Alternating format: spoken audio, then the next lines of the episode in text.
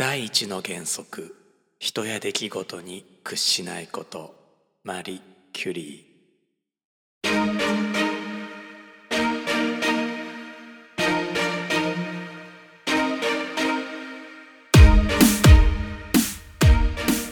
一です。おはようございます。このポッドキャストは僕が毎週お送りしているニュースレター STEAM ニュースの音声版です。STEAM ニュースでは科学技術工学アート数学に関する話題をお届けしています。STEAM ニュースは STEAM ボード乗組員のご協力でお送りしています。冒頭でご紹介したのは不屈の科学者マリ・キュリーの STEAM な言葉。彼女は純粋なラジウムを手に入れるために11トンものウラン鉱を処理したんです。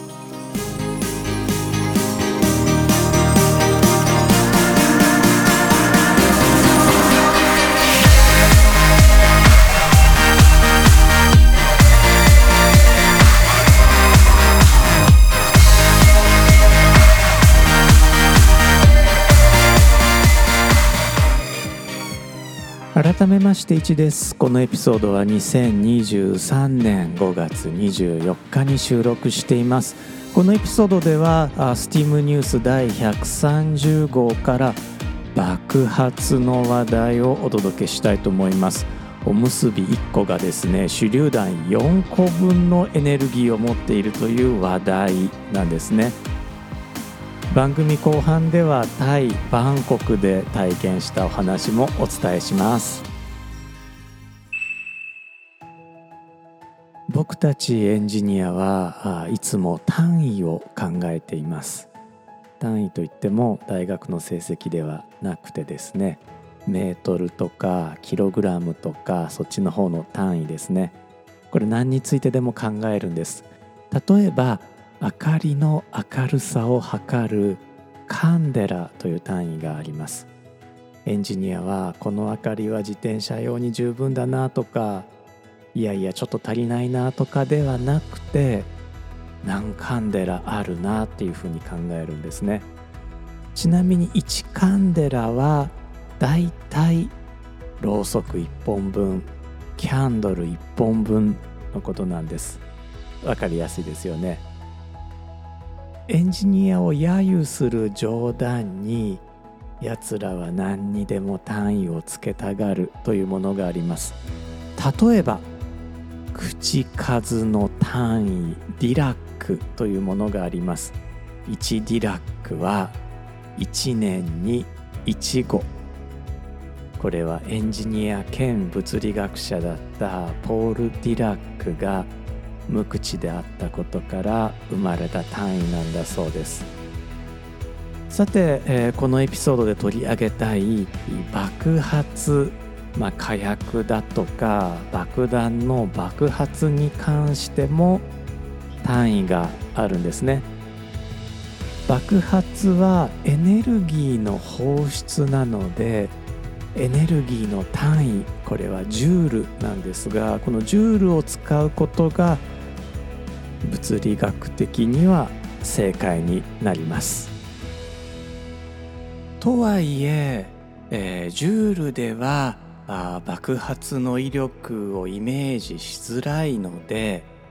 別の単位が考えられています。それが TNT 換算という単位です。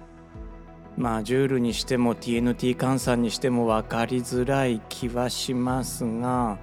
TNT 換算という単位には合理的な存在理由があるんですね。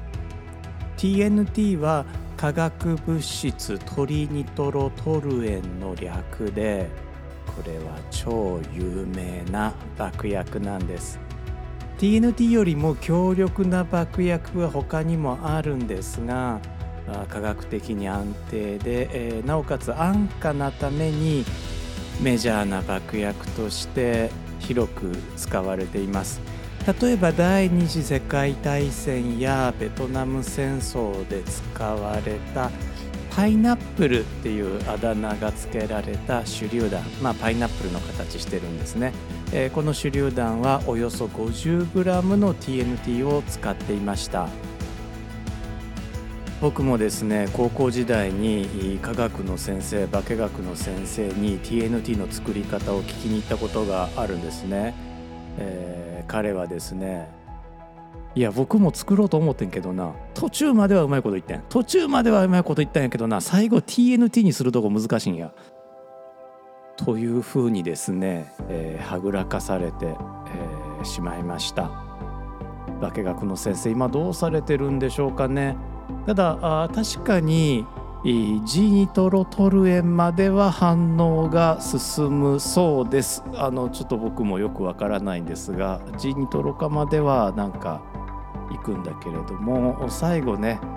あの合成中に爆発する可能性があるそうなので最後ちょっと難しい最後の反応が難しいとは聞きました。よろしければですねリスナーの方で、え化学に詳しいよという方いらっしゃったらあのぜひ教えていただけないでしょうか。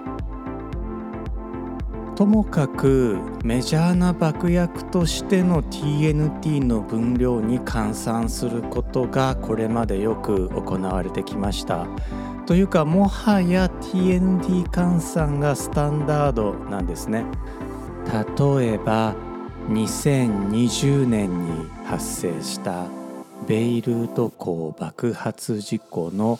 爆発規模は TNT 換算で500トンから1100トンの間とされています。また長崎に投下された原爆の威力は TNT 換算で21キロトン2万1000トンとされています。大きすぎてもはやスタンダードの意味がなさそうではあるのですがまあこれは単位としての東京ドームみたいなものなんでしょうね。琵琶湖の面積こちらも東京ドームに換算すると1万4339東京ドームなんだそうです、まあ、そう言われてもピンときませんよね。まして関西なんだからあそこは甲子園関西にしてほしいなとかも思うんですが、まあ、世の中の単位というのはそういうふうにできているということだと思います。栄養学におけるカロリーも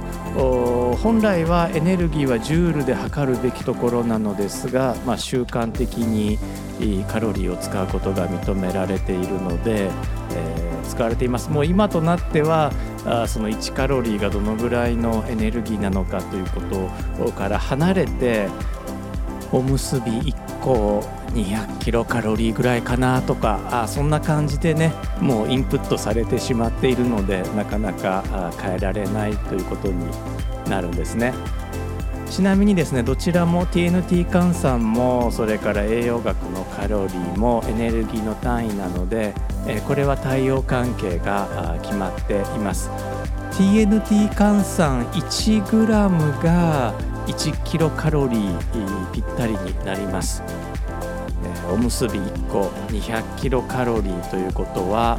TNT 換算で 200g つまりパイナップル手榴弾4個分ということになりますね。おむすび1個で手榴弾4個。ちょっと意外な感じしませんか？もちろんおむすびは爆発したりはしないんですけれどもね。人間が引き起こした最大の爆発は旧ソ連、まあ、現在のロシアが実験した水素爆弾ツァーリボンバです。計画では TNT 換算100メガトンつまり1億トンの威力だったのですが実験は半分の50メガトンで実施されました。とはいえ長崎に投下された原爆の2400倍の威力です。ツァーリボンバは北極海の高度4000メートルで爆発したのですが日本でも衝撃波が観測されました。さて自然現象でこのツァーリボンバに匹敵する爆発が同じくロシアで起こっています。1908年6月30日ロシア帝国のツングースカ川上流に隕石が落下しました。この隕石は直径50から60メートルとみられ空中で爆発しました。その結果約2150平方キロメートル。東京ドーム4万6,000個分の森林がなぎ倒されました。衝撃波は 100km 離れた家屋のガラス窓を割り地球を一周したと言われています。当初は TNT 換算で最大30メガトンとも考えられていましたがその後の調査で TNT 換算5メガトンであることが分かりました。とはいえこれだけの衝撃ですからもし爆発が1908年ではなく1945年に起こっていたら核爆発と間違えられていたでしょう。不幸なことにツングースカ大爆発は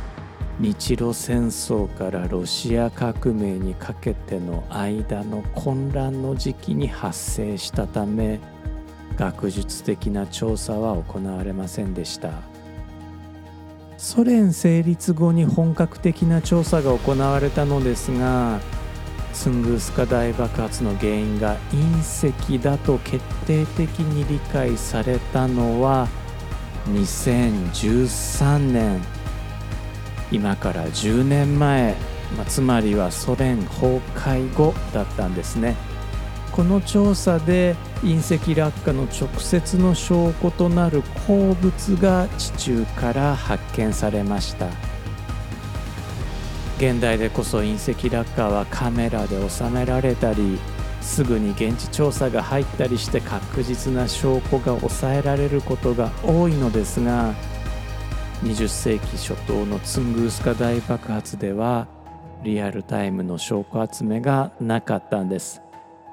これはおよそ6604万年前にユカタン半島で起こった大爆発と同じ事情です。この時は隕石よりも巨大な小惑星が地球に落下したと考えられています。もちろん目撃証言はありません。というよりもホモ・サピエンスがまだ生まれていないので証拠集めは状況証拠に限られています。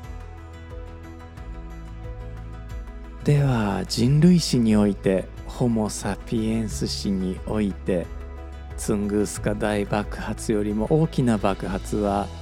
あったでしょうか。アメリカ航空宇宙局 NASA によれば2022年のフンガトンガ火山噴火の規模は TNT 換算で10メガトンだったそうです。当時大きなニュースになりましたがそれでも10メガトンだったんですね。まあ10メガトンって十分大きな爆発ではあるのですがまあそれでもツァーリボンバの5分の1ということになりますね。インドネシアスンバワ島のタンボラ山が1815年に噴火していますこの噴火の影響は凄まじく半径 1000km にわたって火山灰を降らせ大火砕流は海に達して津波を起こし地球規模で天候を変えその結果10万人程度が命を落としたと言われています。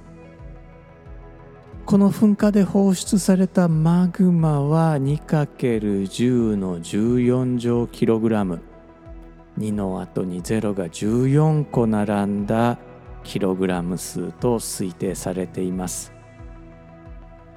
マグマ 1kg あたりの熱量が100万ジュールなんだそうです。熱量だけを拾っても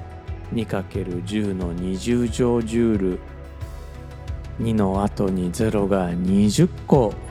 並ぶジュールあったことになるんですね。これ TNT1 トンが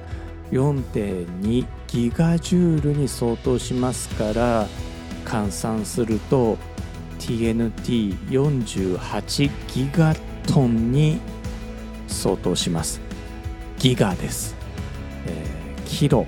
メガギガという風になると1000倍ずつ増えてきますからあこれはツァーリボンバの1000倍ツァーリボンバ1000個分、えー、計算上はこうなるわけですね。この噴火がツァーリボンバ1000個分の威力を持っていた。と考えられるわけです。タンボラ山の噴火と同規模だったと考えられているのが約7300年前に日本の薩摩半島の南で噴火した海底火山です、えー、日本はすでに縄文時代に入っていたのですがそこをこの噴火が襲ったわけです。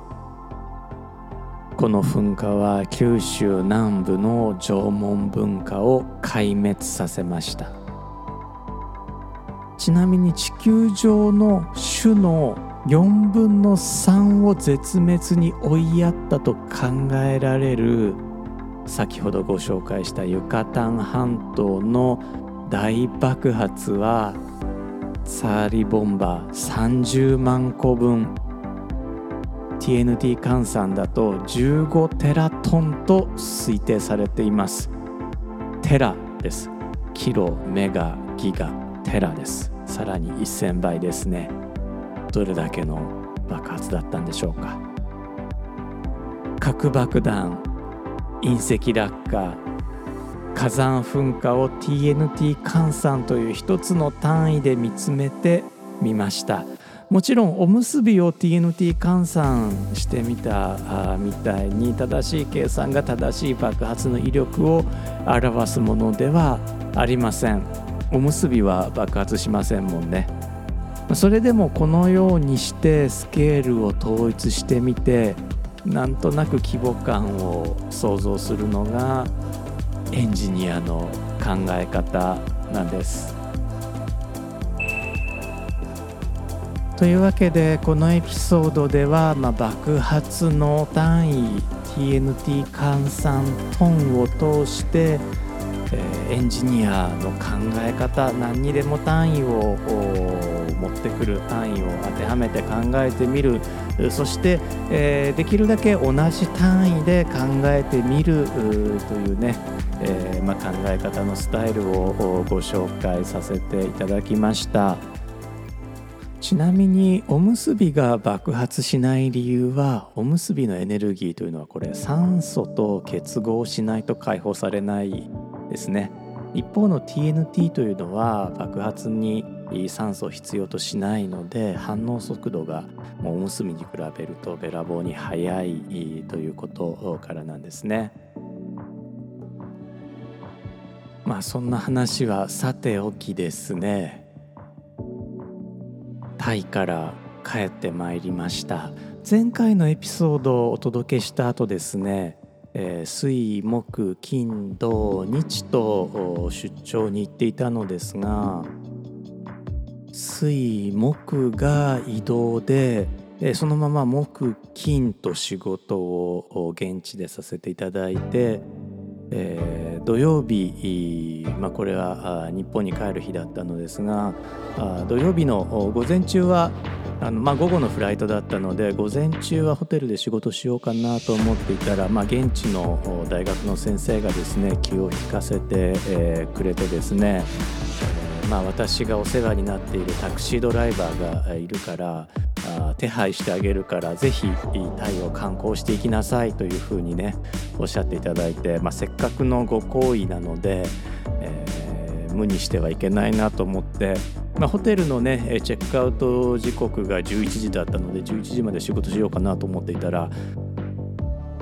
何考えてるの？もったいないじゃないって怒られてですね、え、朝一で、えーまあ、タクシードライバー来ていただいて、えーまあ、僕自身ねあの文化財の研究者でもあるので、えー、そういうことであればということで、えー、タイの文化財をいくつかね、えー、回らせていただきましたあもちろんねあのすでに何回か行ったことのある場所ではあったのですが、まあ、回るたびに新しい発見があってとても有意義に過ごさせていただきました。スティームニュースメールでお送りしているスティームニュースの、まあ、読者の方特にですねあの有料購読いただいている方にはそのタイの寺院からビデオメッセージを取らせていただいていまして、えー、お送りしています、えーと、ビデオメッセージの部分はですねあの特に隠してはいないのであのスティームニュースのホームページを見ていただければ探していただければあ見つけられるかなと思いますまあそんなにね ご興味ある方いらっしゃらないと思うんですが、まあ、気になる方は見ていただければと思います。タイのバンコクにはですね去年あの学生の引率で学生の短期留学の引率で僕も8日間ほど滞在させていただいたんですがちょうど雨季で、えー、なおかつ洪水の一番ひどいタイミングに当たってしまいましてもう本当ね水浸しになって、えー、ひどい目にあのタイは素晴らしいところなんですがタイミングだけが悪かったんですね。当日なんか牛が流されていたりとかそんなタイミングで行ってしまったのでまあ水攻めに遭ってしまったなという感じだったんですが、まあ、今回の出張は水難には合わなかったんですねでめでたしめでたしだったんですがあの学会に参加していまして学会会場で夜停電が来ましてで、まあ、僕はあの長崎に住んでいるので懐中電灯を持ち歩いてるんですね。まあ、なぜ長崎で懐中電灯が必要かというのはまあお察しください。で、えー、懐中電灯を持っていたので、まあ、全然それは問題なかったのですが帰り道なんとですねえー、電気火災道路のですね上の電柱に火がついていましてでそれがまあ道路まで落ちてきていてでその道路を越えないと、まあ、道路を歩いていかないとホテルに帰れないというところで、えー、ホテルに帰る道が塞がれてしまったんですね。で後で聞いたらどうもその火災が原因でえー、学会会場も停電していたそうなんですねこの様子はあの写真を撮ってツイッターとかインスタグラムにアップしましたのでこちらも興味ある人は見ていただければと思うんですが結構ひどい燃え方をしていました。で、えー、まあ、かなり遠回りしてホテルに帰ったんですがこれでですねだから電気来たでしょ？あだからもともと去年水で攻められ電気が来て炎が来たから次行った時何来るんだろうっていうねドキドキが止まらないです。この steam.fm ですね、えー、Steam ニュースと、まあ、ほぼ同じタイミングで新しいエピソードをお届けしていたのですが、まあ、そのようなあ事情で、えー、今回のエピソードは少しタイミングを遅らせて、えー、お送りさせていただきました。あまた次のエピソードからあ、まあ、おそらくはですね、えー、元のタイミングに戻る予定をしておりますので、またお楽しみにしていただければと思います。最後まで聞いてくださってありがとうございました。また次のエピソードでお会いしましょう。いちでした。One journey